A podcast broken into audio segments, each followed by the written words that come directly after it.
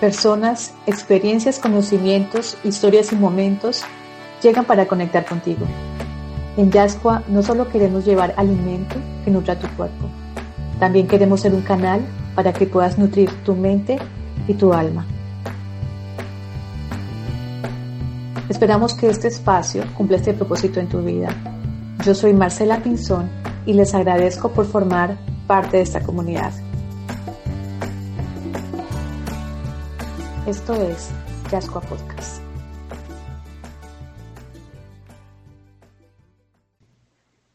Leila Llanes es teóloga y pastora. Desde la Iglesia Cuadrangular Central en Barranquilla, hace una importante labor misionera y de liderazgo espiritual. Servir a la gente y mostrar a Jesús es la misión de su vida. Ama salir en familia, tomar capuchino, ir a la playa y hacer deporte. No le gustan las injusticias. Leila tiene un espacio especial en nuestras vidas porque Javier y yo fuimos casados por ella y su esposo el pastor Sigifredo y Norberto, el corazón de Yascua, el miembro activo de esta comunidad cristiana junto a su esposa. Agradezco a Dios poder compartir esta edificante charla con ustedes. Espero sea bendición para sus vidas. Bienvenidos. Bueno, buenos días a toda la comunidad de Yascua. Estamos nuevamente conectados con nuestro podcast para un nuevo episodio. Hoy tenemos a una invitada muy, muy especial. Eh, hace parte de este ciclo que estamos llevando acerca de la salud mental, de la salud espiritual. Y hoy nos vamos a centrar en la parte espiritual. Entonces, eh, estoy muy contenta de invitar a una persona que llegó a mi vida y la hizo muy bonita en un momento muy especial porque fue la persona que me casó, fue la pastora Leila. Entonces, eh, estoy muy contenta de que ella esté aquí en este espacio. Leila, buen, bienvenida a Yascoa Podcast. Muchas gracias por aceptar esta invitación. Eh, te invito para los que no te conocen que te presentes y nos cuentes quién eres. Hola Marcela, muy buenos días. Estoy feliz de estar acá con ustedes. Qué alegría, de verdad, eh, bueno, poder compartir con toda esta familia preciosa de Yascua. Eh, para mí es un privilegio y bueno, ver a Marcela tan bendecida, feliz. Mi nombre es Leila, Leila Llanes de Silva, casada, 25 años de casada.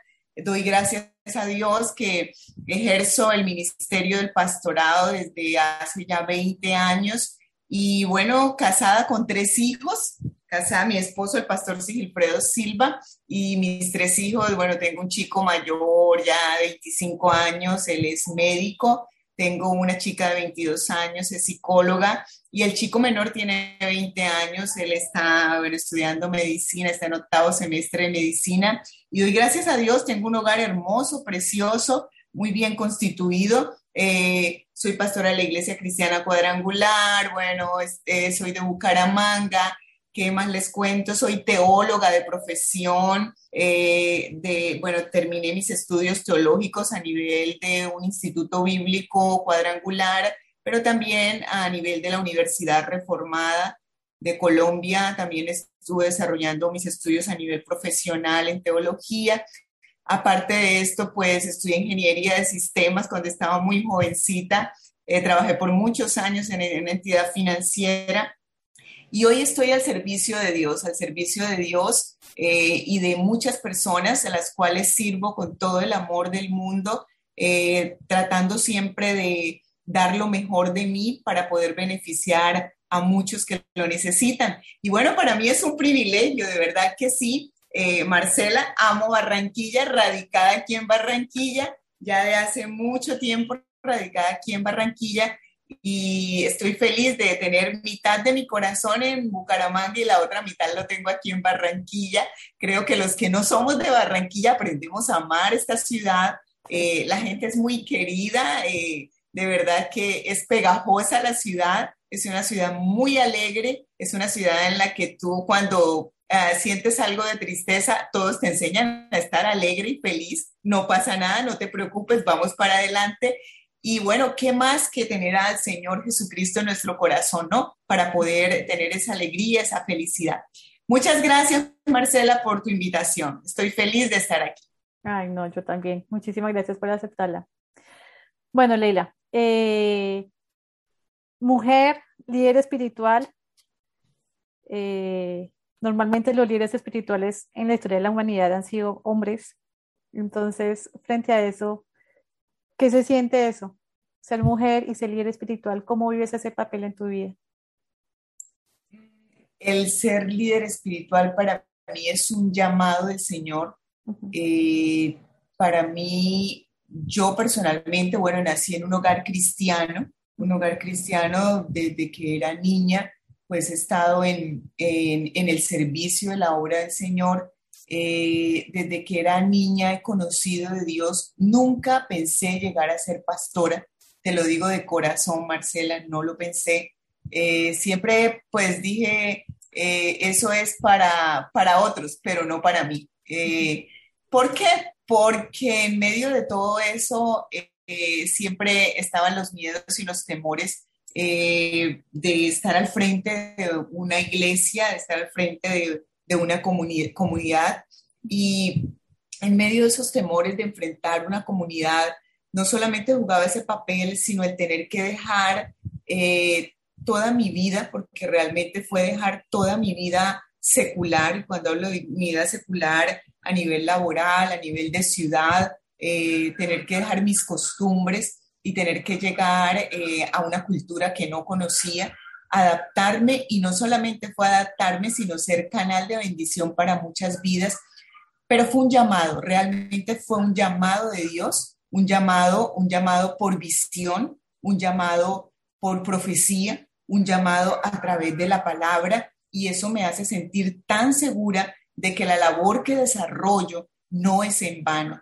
Eh, el, el, trabajo que desarrollo en el que, en el que insisto, persisto y en el que tengo constancia no es en vano y vale la pena eh, poder ayudar a tantas vidas que lo necesitan porque en el área del pastorado no solamente eh, necesitas eh, una determinada área, sino es una área integral, son, es integralmente toda, todo el ser humano como tal, ya que allí puede llegar el que está necesitado del alma, pero también puede llegar el que está necesitado de un abrazo, puede llegar el que está necesitado de una oración, puede llegar el que está enfermo y necesita que se le dé una palabra de aliento para poder salir adelante, puede llegar aquel que no tiene que comer, puede llegar el que no tiene vestido calzado, puede tantas situaciones que se presentan el que tiene su hogar destruido, puede llegar aquel que, que quiere eh, que le ayudes a restaurar su vida. Entonces, son muchas áreas en las que hay que eh, colaborar en, el servicio del liderazgo espiritual. Y, es, un, es, una bendición poder ayudar a las personas y poderles eh, dar una palabra de aliento. Entonces, para mí eh, es, una, es, un, es un gusto realmente, es un placer poder ser líder espiritual. Bueno, desde el punto de vista de, de del cristianismo, ¿sí? De, la palabra de Dios, para ti, ¿cómo podemos alimentar nuestra alma? ¿Cómo podemos cuidar nuestra alma? Bueno, eh, nuestra alma, nuestra alma es tan preciosa que el mismo Señor nos deja escrito en la palabra eh, acerca del alma, porque de pronto la gente dice, bueno, pero es que es el alma, y una de las cosas que hay que hacer es clasificar, eh, porque según la palabra del Señor, el ser humano pues consta de tres partes, ¿no? La parte del cuerpo, la parte del alma y la, parte del espíritu. Entonces, de hecho, si miramos en Primera de Tesalonicenses 5:23, dice, el mismo Dios de paz os santifique por completo todo vuestro ser, espíritu, alma y cuerpo. Hace referencia a esas tres áreas y sea guardado irreprensible para la venida de nuestro Señor Jesucristo. Entonces, la importancia del ser humano, Señor, el Señor la, la deja explícitamente escrita en la palabra del Señor. Uh, y cuando hablamos nosotros del cuerpo, en lo físico, lo que nosotros tenemos, lo que tú puedes tocar en este momento, lo que si te pellizcan tú sientes porque tienes un cuerpo, lo que si te miras al espejo, ahí tienes un volumen, ese es tu cuerpo, eh, tienes unas características que te identifican, pero ya cuando hablamos del alma, estamos ya hablando, bueno, de emociones, estamos hablando de pensamientos. Y cuando hablamos del espíritu, porque eso es lo primero que nos toca que clasificar, ¿no? Para poder tener claridad, porque hay gente, mira, el espíritu como tal es el soplo de aliento de vida que nos da el Señor. Hay gente que no hace distinción entre alma y espíritu y piensan que es lo mismo, alma y espíritu. Pero realmente recuerdan cuando el Señor forma al hombre del barro y sopla, da soplo, es ese espíritu de vida que Él nos da y a la vez el alma. E, esa alma en la Biblia la encontramos en dos vocablos. El primero eh, viene del hebreo nefes, que significa criatura que respira, y el segundo vocablo viene del griego psique, que significa ser vivo. Entonces es un ser vivo como tal que respira, y, esos ambos términos pues nos dan la idea de que el hombre realmente es considerado un ser por poseer alma, porque si no, simplemente no pudiese ser considerado un ser. Eh, realmente, si el hombre no tuviese alma, o sea, diríamos, bueno, entonces, ¿dónde está? El cuerpo es prácticamente un volumen. Si nos damos cuenta, el cuerpo es un volumen y el cuerpo sin el alma no vale nada. Eh, si de pronto ustedes han observado eh, cuando hay un muerto y, está ahí el cajón, y ustedes ven el cuerpo ahí en, el cajón, pero no tiene el alma, ya no está. En otras palabras, ya no tiene vida, no puede vivir. Ah, en, términos, si miramos ahí de pronto un poquito más fáciles para interpretar lo que es el alma, es la parte inmaterial del ser humano, que, que, que tenemos eh, cada uno en nuestro interior. El alma, si yo te digo, toca tu alma, ¿dónde la vas a tocar? Mira tu alma, mira, ahí va el alma, ¿no? ¿Dónde? Tú no la ves ni siquiera, no te das cuenta, es algo intangible. Eh, y, el alma, eh, pero el alma, el, el alma sin el cuerpo, sin el alma, no vale nada, no vale nada, mientras que el alma es la que trasciende para vida eterna. Por eso incluso la importancia de nosotros tener que cuidar nuestra alma eh, y al alma se le atribuye la capacidad de sentir, la capacidad de pensar. Por eso nosotros somos seres pensantes, seres llenos de emociones, eh, seres que, que entendemos, seres con un razonamiento y el alma tiene que ser cuidada tenemos que cuidar nuestra alma. Entonces, eh, ese, esa, esa, el alma que nos describe la palabra de Dios, y yo hablo desde el punto de vista bíblico de lo que nos describe nuestro Señor a través de las escrituras, tiene que ser cuidada, tiene que ser guardada. Y como enseña la palabra en Proverbios 4:23, sobre toda cosa guardada, guarda tu corazón. ¿Por qué hay que guardar el corazón? Porque de él mana la vida pero es que el corazón en, tiempos antiguos, Marcela, se decía que el alma estaba en el corazón, como tal, en el órgano. Y ay, al sentir el palpitar del corazón, resulta que, que alguien eh, médicamente puede seguir con, los, con el palpitar del corazón y, y resulta que la persona eh, ya no tiene su alma. Entonces se comprobó que ahí no era el alma. Y se, se siguió averiguando y se dice eh, mi hijo, el médico, me decía hace un tiempo en una enseñanza que estaba dando, me dice que hicieron un experimento en, estando en, en, una guerra, eh, no recuerdo exactamente cuál fue, donde empezaron como a experimentar cuando le sacaban eh, una parte del lóbulo frontal a los soldados y al quitarles el lóbulo frontal, ellos quedaban como, como sin una persona sin razonamiento, una persona sin poder pensar, quedaban como animalitos, en otras palabras, y, menos como inertes y al poco tiempo perdían la vida. Entonces se dieron cuenta que el alma en sí está en la cabeza, está en la cabeza, porque es que desde la mente, desde la mente, desde los pensamientos, reflejamos nuestras sensaciones eh, y nuestra frecuencia cardíaca. Desde la mente fluye a través de fibras nerviosas que se conectan con el cuerpo humano. Y desde ahí, por eso, la importancia del alma, dice, sobre toda cosa guardada, guarda tu corazón, haciendo referencia también al alma, porque de él mana la vida. En otras palabras, ¿de dónde mana la vida? De lo que tú pienses, de tus emociones, de lo que tengas en el alma. Entonces, es muy importante. El cuerpo se comunica con el espacio externo, pero si realmente el alma no está, lo que les decía ahorita, simplemente es un cuerpo inerte. un cuerpo, tú ves una silla y eso es un cuerpo, ocupa un lugar en el espacio. Entonces es muy importante que nosotros podamos cuidar nuestra alma. Bueno, aquí tengo algunas cosas más, muchas que tengo que decir acerca del alma. No sé si puedo continuar, Marcela, o, o me quieres preguntar algo más. O sea, y el alma se puede enfermar, Marcela. El alma se puede enfermar. ¿Cómo por se puede enfermar? ¿Cómo por eso enferma el alma? Por eso es tan importante el cuidado del alma, Marcela. Mira, dice el salmista en Salmo 142, 7, saca mi alma de la prisión.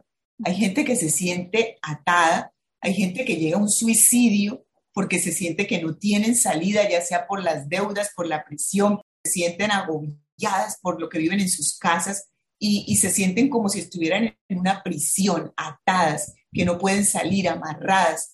Y, el único que nos puede ayudar es nuestro Señor Jesucristo, porque Él llevó allí todas, todas nuestras ataduras, nuestra cautividad en la cruz del Calvario. Dice también el salmista, yo dije, oh Señor, ten piedad de mí, sana mi alma, porque contra ti he pecado. Cuando tú pecas y tú no confiesas tu pecado, es como el esposo que es infiel y no le confiesa el pecado a la esposa y sigue pecando y sigue pecando, se, se siente, se siente mal, porque tiene que mentir, porque tiene que buscar excusas, porque a esa mentira le añade otra mentira y al otro día otra mentira y a la semana otra mentira más y al mes otra mentira y cada vez le va incrementando las mentiras y ya se siente mal por el pecado que está cometiendo. Estoy colocando un ejemplo. O como aquel que, que comete, eh, qué sé yo, una violación y, sabe que está, que está mal y eso mismo le decía el, el, salmista, ten piedad de mí, sana mi alma. Entonces el alma en medio de todo se enferma, por eso el, el alma necesita, necesita ser sana. Y dice también el salmista, ¿por qué te abates, oh alma mía? Haciendo referencia al alma. ¿Por qué te turbas dentro de mí?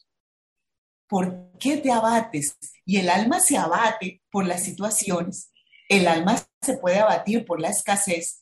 El alma se puede abatir por el encerramiento de la pandemia. ¿Cuántos de pronto que hasta me están escuchando no quieren salir de sus casas porque se sienten eh, que, en cualquier momento el, el, COVID los va a poseer y que no van a poder pasar esta vida un tiempo más, sino que van a tener que estar hospitalizados. El alma se puede turbar porque no hay para comprar vestido, porque no hay para comprar zapatos nuevos, porque no hay salud y vino la enfermedad. Y cuando el, alma se abate porque viene la enfermedad, te agobias y no sabes qué hacer y te desesperas y te tiras en llanto y lloras y te angustias y te dicen es que estás diagnosticado con esto o estás diagnosticada con tal enfermedad y entonces la situación te acongoja y tu alma se empieza a turbar. ¿Y cuántas personas les dicen que tienen X enfermedad y lo primero que piensan es salir y tirarse a un bus y tirársele a algo que pase o quitarse en la vida? ¿Por qué? Porque permitieron que se turbara su alma. Situaciones porque no tienes empleo. Puede eso abatir tu alma, puede turbar tu alma, puede enfermar tu alma, porque tengo exceso de trabajo. Entonces es que trabajo demasiado, ya no son ocho horas, ya son doce, son quince, no, son veinticuatro horas y estoy cansado, estoy cansada. Pues se puede abatir tu alma o se puede enfermar tu alma porque hay peleas en el hogar, hay desacuerdos, hay contiendas, porque eh, no hay paz, porque se vive en una continua guerra en medio de casa, con esposo, con hijos, con padres, por herencia, en fin, hay muchas situaciones en el ser humano que pueden enfermar nuestra alma. Y el Señor quiere sanar nuestra alma. Señor Jesucristo habla acerca de venid a mí todos los que estéis trabajados y cargados, que yo os haré descansar. Él nos ofrece, Él está abriendo las puertas, Él está diciendo, vengan a mí, pero, pero, pero, ¿cómo? Ustedes me dirán, bueno, pero, pero Leila, ¿cómo hago para cuidar el alma en medio de cuando esté enferma? ¿Cómo hago para cuidar mi alma cuando, cuando ya yo estoy en medio del proceso de la enfermedad, eh, en medio del proceso de que mi alma ya definitivamente está avanzada en esa enfermedad, en ese, en ese dolor interno que nadie ve? Porque la cuestión del alma es que nadie la ve. Solo tú sabes cómo estás allá por dentro. Solo tú sabes cuál es tu situación, la lucha que tienes. Hay gente que tiene luchas, luchas muy fuertes, porque en el cuerpo se reflejan incluso las luchas. Todo esto se refleja en el cuerpo. Ahí está, están enfermedades, se pueden luchar, eh, presentar esas, esas luchas que tiene internamente. Y, para poder cuidar el alma, una de las cosas que hay que hacer es perdonar, Marcelo. Una de las cosas que hay que hacer es perdonar. Eh, el, perdón te libera, el perdón te ayuda a salir de la opresión, el perdón te ayuda a, poder restaurarte, el, perdón te ayuda porque de pronto quien te causó el daño, que no sé, quizás eh, que sea lo que, lo que tenga ahí enferma tu alma, y esa persona que te causó el daño ya ni se acuerde, o simplemente se burle, o simplemente hace caso omiso del daño tan grande que te hizo. Pero tú necesitas perdonar, necesitas perdonar. Dice la palabra, entonces se acercó Pedro y le dijo, Señor, ¿cuántas veces debo perdonar? ¿Siete veces? Y Jesús le dijo, no te digo que hasta siete veces, sino hasta setenta veces siete. Setenta, Marcela. 70 veces 7 en un día. Eh, yo creo que no hay nadie que cometa tantos errores como para estarlo perdonando tan de continuo. Hasta 70 veces 7 tenemos que perdonar. De tal manera que, en otras palabras, hay que perdonar todo el tiempo, tenemos que perdonar.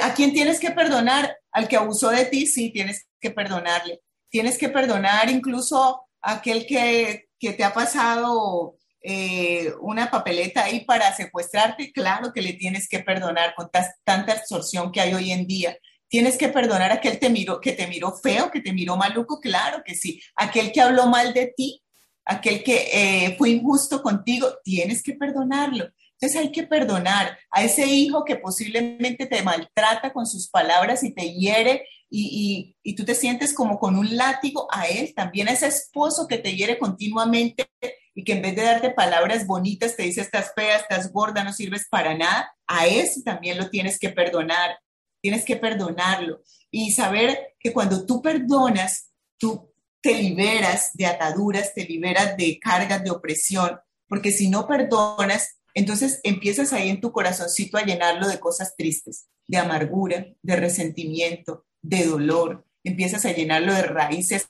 sucias y empieza, se vuelve sucio tu corazón y por eso te enfermas, por eso no eres capaz de avanzar. Entonces hay que perdonar. Siempre para poder cuidar nuestra alma tenemos que perdonar. Lo otro, no te aferres a tu pasado. No te aferres a tu pasado. Eh, las cosas viejas pasaron. aquí todas las cosas son hechas nuevas. Hay gente que vive aferrada al pasado. Mira, viven pensando más en el pasado que en el presente. ¿Te acuerdas aquel día cuando no sé quién cita nos hizo este daño? ¿Te acuerdas aquel día que nos robaron la herencia que mi abuelito le había dejado a mi mamita, no sé qué tal? Pero sí te acuerdas la que nos hicieron, ¿no? Que no se te olvide.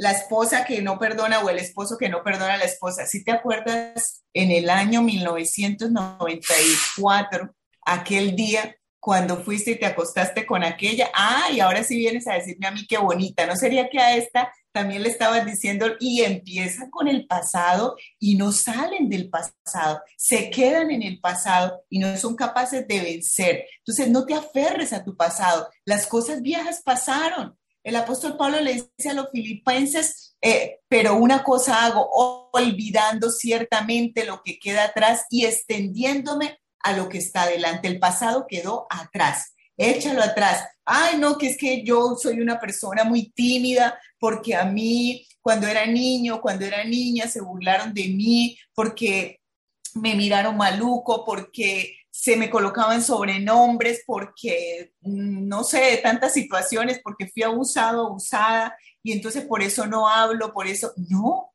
deja eso atrás, eso pasó, bórralo de tu mente, ya el Señor Jesucristo es el, el que se encarga de borrar ese dolor de tu pasado. Así es de que no te aferres a tu pasado porque si no, no vas a poder avanzar. Olvidando ciertamente, como dice el apóstol Pablo, lo que queda atrás y extendiéndome a lo que está adelante. El Señor te ofrece un mundo maravilloso, una gama preciosa donde puedes tomar buenas decisiones en tu vida. Y sigue diciendo, prosigo a la meta, al premio del supremo llamamiento de Dios en Cristo Jesús. Ese es el premio, el llamamiento de nuestro Padre Celestial a través de nuestro Señor Jesucristo. De modo que si alguno está en Cristo, nueva criatura es. Las cosas viejas pasaron. Y ahora todas son hechas nuevas. ¿Pero en quién? En Cristo Jesús, en el Señor Jesucristo. Todas las cosas van a ser hechas nuevas. hay tantas situaciones en las cuales nosotros tenemos que sanar para poder aprender a cuidar nuestra alma y es no te culpes.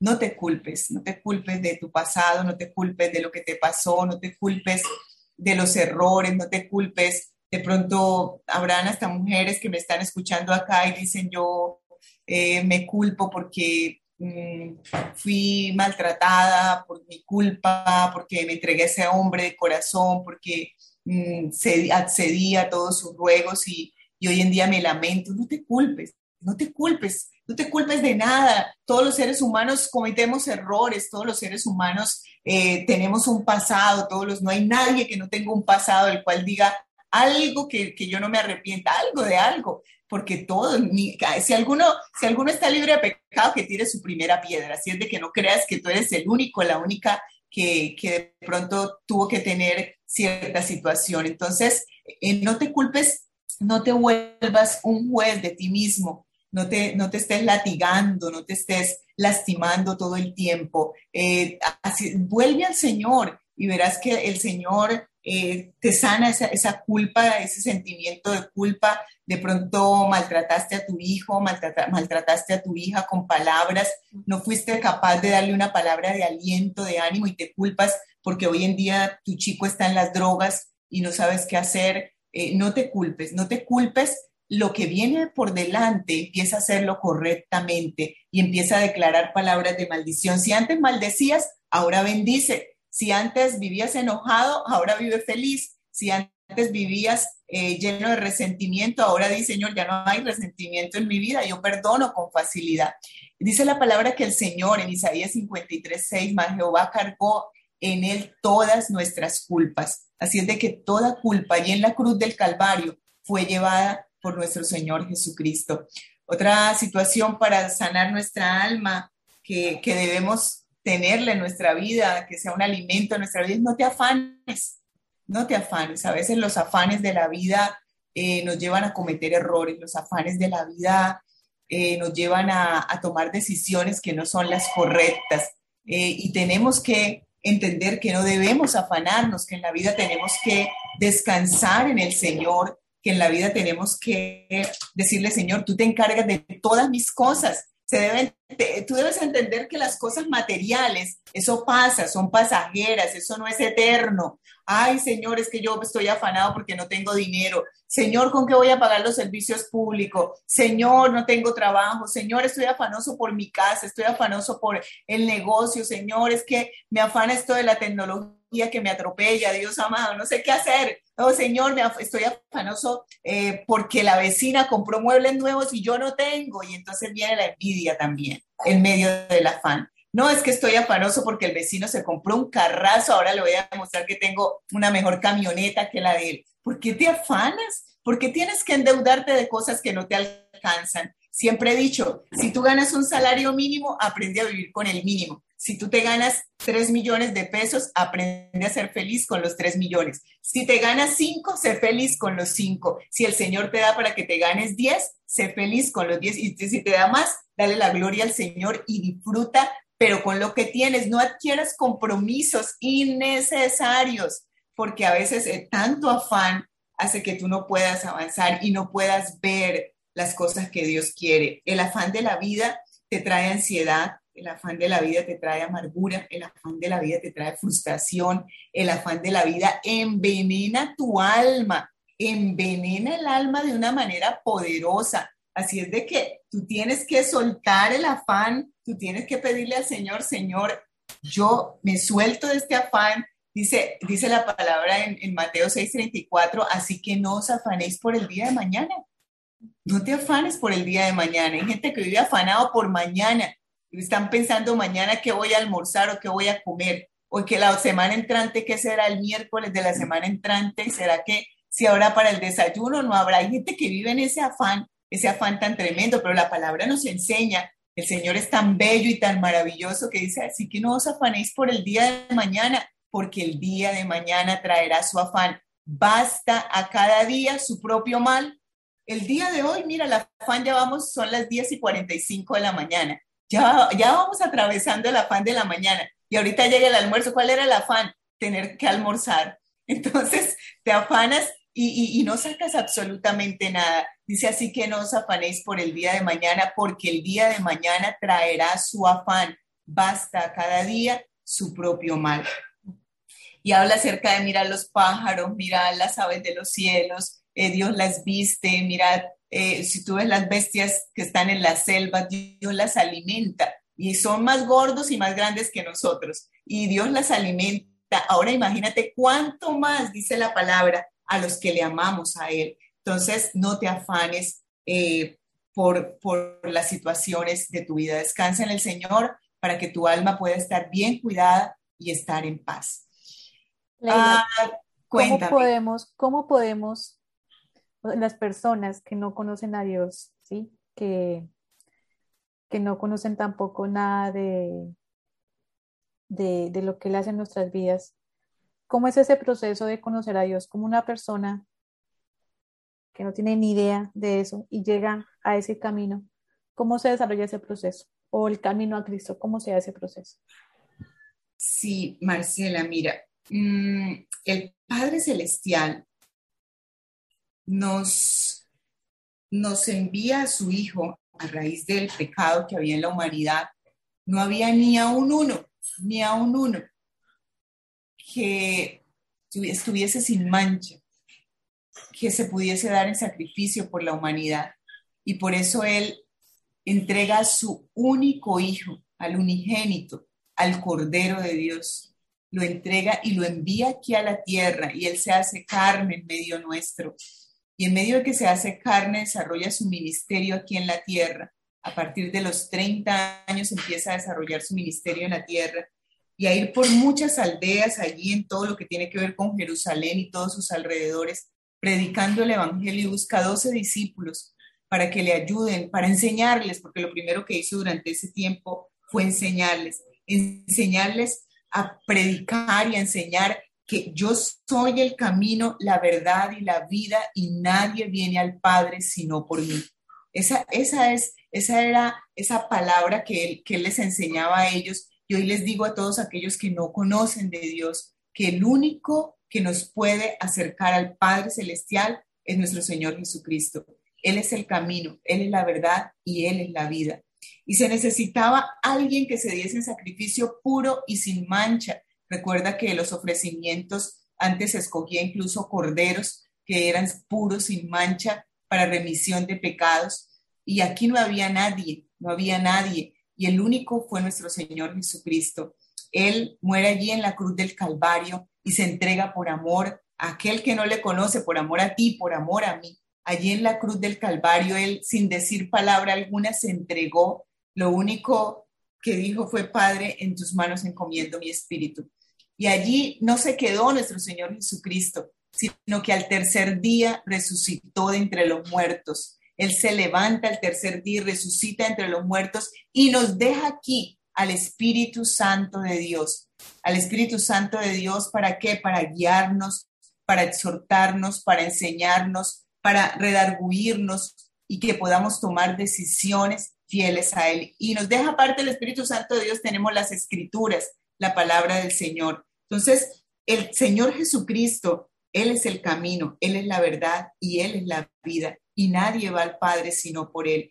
Entonces, en nuestro Señor Jesucristo es en quien tenemos esa confianza, en quien tenemos esa seguridad, en quien podemos llegar al Padre de una manera confiada, de una manera tranquila, es a través de nuestro Señor Jesucristo. Tanto que Él le da la comisión a los discípulos antes de ir, de ascender a los cielos, ir por todo el mundo y predicar el Evangelio a toda criatura. Y el que creyera, el que creyera en en Jesucristo y fuere bautizado, ese será salvo. Por eso las decisiones que trascienden, una de las decisiones que trasciende para vida eterna es el bautismo. Es una decisión que trasciende para vida eterna. Aquí en la tierra hay muchas decisiones que tenemos que tomar con quién me voy a casar, qué carrera universitaria voy a estudiar, qué ropa me voy a comprar, eh, dónde voy a comprar mi casa, qué muebles voy a, comprar para, para, estrenarme, porque el Señor me dio una provisión, decisiones terrenales. pero cuando tú mueres aquí no te llevas nada. Pero hay unas decisiones que trascienden para vida eterna y entre esas tenemos el bautismo. Por eso la importancia de creer en Jesucristo para poder llegar al cielo y llegar a nuestro Padre Celestial. Entonces, eh, todo aquel que no conoce de Cristo, yo te invito a que te acerques a Él, que tú le digas, Señor, yo te acepto como el único y suficiente Salvador de mi vida. Señor, entiendo que el único camino para llegar al cielo te llamas tú, Jesucristo. Quiero amarte, quiero obedecerte. Señor, entra en mi corazón. Señor, es un cambio en mi vida. Yo quiero, Señor, estar contigo por siempre. Y gracias, Señor, porque sé que tú estás preparando una morada para mí allí en los cielos. Si tú has repetido conmigo esa, oración, créeme que ya tu nombre está escrito en el libro de la vida.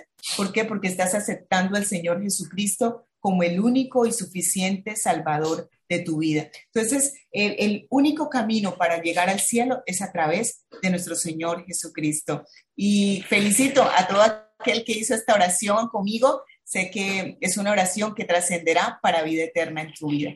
Entonces, eh, de esa manera, Marcela, tenemos que acercarnos a Él. Nos deja tantas instrucciones en la palabra como las que estoy nombrando para poder cuidar nuestra alma, porque Él, él, él nos creó así, cuerpo, alma y espíritu, pero tenemos que cuidar ese espíritu. Nuestro cuerpo, claro, también tenemos que cuidarlo, porque no te vas a, a maltratar el cuerpo que el Señor te dio, pero el cuerpo queda ahí pero el alma trasciende para vida eterna. Por eso el alma hay que tenerle tanto cuidado al alma. Ah, tienes que tratarla con mucho cariño, esa alma preciosa que el Señor te dio. No, no te culpes, no te aferres a tu pasado, perdona, no te afanes. Así es de que eh, tienes que seguir adelante. Ten fe lo otro, Marcela. Ten fe, ten fe para poder tener un alma estable. Ten fe. La fe eh, dice la palabra, es la certeza de lo que se espera y la convicción de lo que no se ve. Pero la gente dice, pero yo cómo voy a tener fe. Pero es que si, si tú dices, yo espero tener este celular que tengo aquí en mi mano, pero ya lo tienes, eso fe. No, ¿cómo va a ser fe si ya lo tienes ahí? La fe es de lo que no tienes.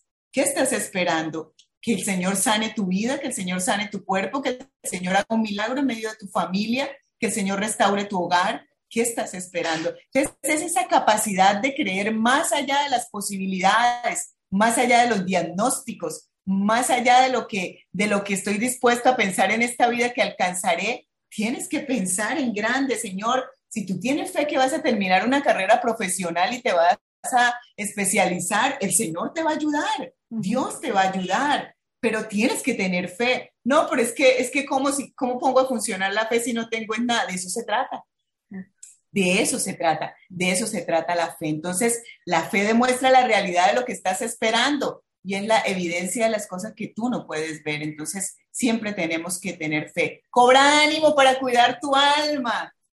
Ay, dice Deuteronomio 31, esforzaos y cobrad ánimo, no temáis ni tengas miedo de ellos, porque Jehová tu Dios es el que va contigo, no te dejará y no te desamparará. Esfuérzate, sé valiente, levántate no te quedes ahí, no te quedes llorando, porque hay uno que se llama el enemigo que siempre querrá verte llorando, triste, como que tú no eres capaz de vencer. El Señor te va a ayudar a vencer en medio de cualquier circunstancia. Recuerda que tu alma vale mucho, tu alma es valiosísima tienes que cobrar ánimo todos los días. El Señor estará delante de ti, estará contigo. Él es tu ayudador, no te dejará, no te desamparará. Si es que, es que no temas y no te intimides cobra ánimo y levántate en el Señor. Mantén la alegría en tu vida. La risa es un remedio efectivo contra la tristeza. No estés triste, ríete, gesticula, eh, no sé, con carcajadas, con buena gana, coloca música, adora al Señor, no se glorifica al Señor, dice el corazón alegre en Proverbios 17, 22,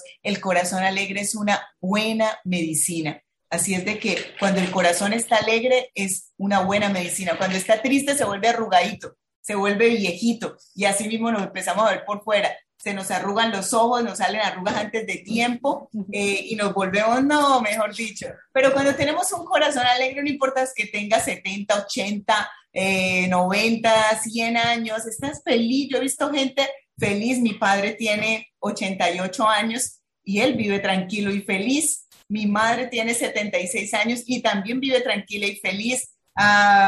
Eh, Rosita y hermano Norberto también viven tranquilos y felices ahí con Yascua, que es una gran bendición cada vez que nos comemos ese pancito de Yascua, oh, Y yo creo que todos los que están aquí, bueno, tienen que decir gracias, Señor, por esas manos que bendicen en nuestros hogares ahí cuando llega ese, ese pan delicioso, esos postres, esas galletas deliciosísimas.